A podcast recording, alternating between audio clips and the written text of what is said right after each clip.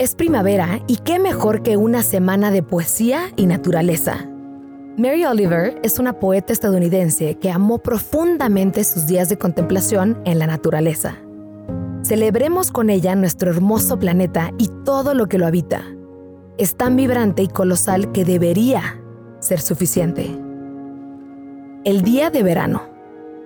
¿Quién creó al mundo? ¿Quién hizo al cisne y al oso negro? ¿Quién dio forma al saltamontes? Me refiero a este saltamontes, el que acaba de saltar en la hierba, el que ahora come azúcar en mi mano, el que mueve las fauces de atrás para adelante y no de arriba abajo, el que mira a su alrededor con enormes ojos complicados. Ahora levanta una de sus patas y se lava la cara cuidadosamente. Ahora de pronto abre sus alas y se va flotando.